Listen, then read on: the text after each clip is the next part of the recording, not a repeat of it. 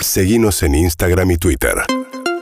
arroba urbanaplayfm Bueno, y decíamos, ¿no? Ayer, eh, eh, por un lado, el presidente de los Estados Unidos, Joe Biden, consideró que se había iniciado la invasión a Ucrania, aunque Putin dijo que no, que lo que había hecho era reconocer a dos, este, dos, eh, dos localidades que se declararon separatistas, pero que no había empezado la invasión y como resultado de esto puso en efecto tanto Estados Unidos como sus aliados, la Unión Europea, sanciones contra Rusia. Vamos a ir justamente a Alemania, está en Berlín el periodista argentino de la Deutsche Welle, Andrés Goldschmidt. ¿Qué tal Andrés? Buen día, ¿cómo andás? ¿Qué tal María? Buenos días para todos. Bueno, que eh, había como una reticencia, ¿no? Originalmente de Alemania a escalar este conflicto, sobre todo por la dependencia alemana y europea en general, ¿no? De eh, las exportaciones rusas de energía.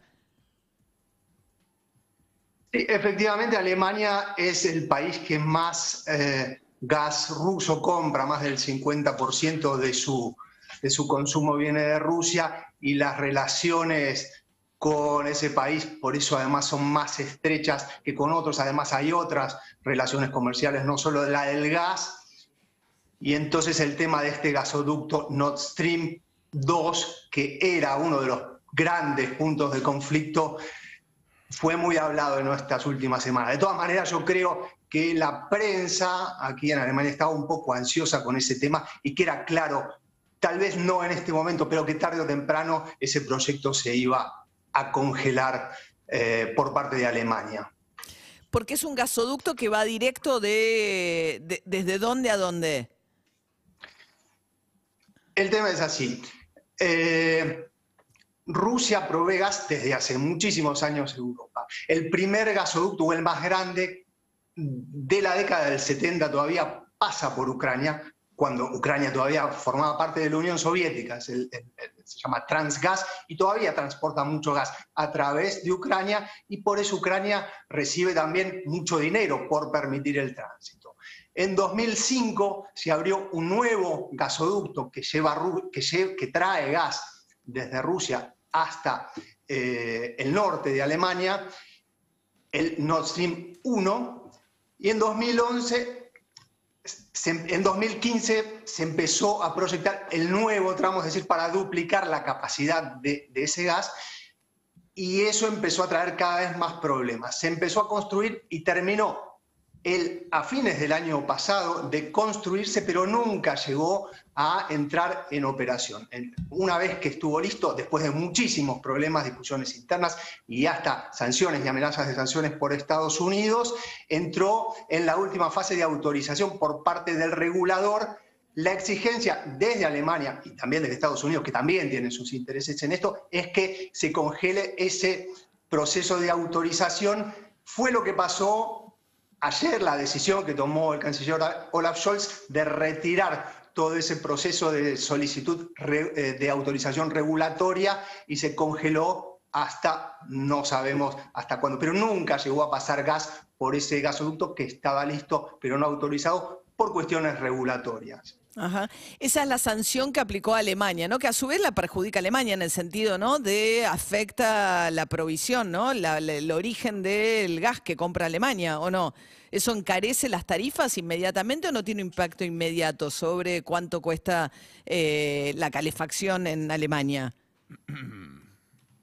Bueno, la cuestión de ese gasoducto en particular no tiene impacto instantáneo porque todavía no transporta gas. Claro. Todo este conflicto sí está teniendo impacto desde hace mucho. Las, el- los costos de la energía en Europa están- eh, subieron durante todo el año pasado, no solo por Ucrania, por, por el conflicto de Ucrania, sino también por, por otras cuestiones de provisión de gas, cuestiones de, impuestos a, los, a, la generación de energía a partir de combustibles fósiles, etcétera. Pero sí es verdad que durante el año pasado Rusia fue también regulando bastante la, el grifo del gas que viene desde, que viene pasando por Ucrania y eso fue causando también que el almacenamiento, Europa tiene una capacidad de almacenamiento muy grande de gas, pero, pero esos depósitos de gas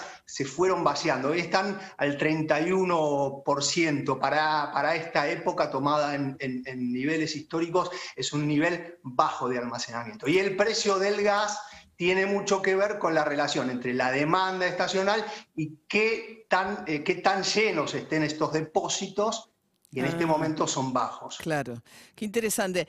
Entonces, Andrés, digamos, a pesar de esta dependencia ¿no? de Alemania respecto de Rusia, finalmente en las últimas horas lo que vemos es al gobierno alemán alineado ¿no? dentro de mucho más con la postura más este, confrontativa ¿no? del gobierno de los Estados Unidos de tratar de frenar a Rusia, sobre todo lo que está haciendo Putin en Ucrania.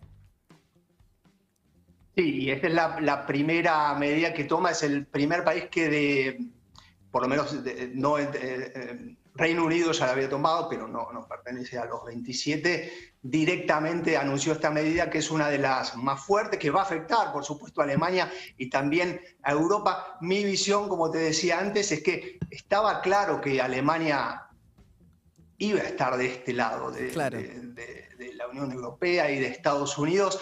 Hubo también un poco de, yo lo llamo ansiedad, sembrar dudas sobre de qué lado estaba Alemania eh, efectivamente, acusando también al canciller Olaf Scholz de ser demasiado débil, demasiado permisivo, dubitativo, de no mostrar firmeza con respecto a Putin y de no ser un socio confiable para Occidente. Mi visión eh, es de relativizar eh, un poco esta posición y, en cuanto a, esta medida de Nord Stream 2, que, que era tema cada día en que aparecía algún miembro del gobierno o la ministra de Exterior, el propio Olaf Scholz, cuando le preguntaban qué va a pasar con este gasoducto, bueno, finalmente ante la primera agresión de Rusia, aunque no fue eh, eh, la invasión eh, material de Ucrania, ya se ha decidido. Tal vez no hubieran esperado, muchos no hubieran esperado que ocurra en este punto, pero finalmente, finalmente ocurrió. Claro. Súper claro. Gracias, Andrés, este, por atendernos. Te mando un saludo. A ustedes. Era Andrés Goldschmidt, el periodista argentino que desde Berlín, Alemania, trabaja para la Deutsche Welle. Un tema, ¿no? Cómo nos golpea a- de distintas maneras. Les contábamos eh, más temprano respecto de la Argentina, el efecto que tuvo también, más allá de poner en duda la provisión de gas o de uno de los grandes proveedores de gas para Alemania, que esto había hecho que el gobierno alemán tardara más que Estados Unidos en reaccionar. En cuanto a Argentina, sube el precio de las materias primas. Ayer las hojas eh, arriba de 600 dólares la tonelada, ¿no? Sí. Y un gobierno argentino que tomó una actitud que para la oposición fue demasiada tibia porque dijo que hay que llamar al diálogo y la oposición considera Juntos por el Cambio que Argentina debería estar inequívocamente del lado de Estados Unidos y los aliados europeos condenando el expansionismo ruso en Ucrania, cosa Y si no te querés jugar, jugate. No, no, no se quiso jugar Alberto Fernández que viene de visitar a Putin y que Claro. tuvo Putin en su momento un aliado importante para la compra de las vacunas Sputnik, entre otras cuestiones. UrbanaPlayFM.com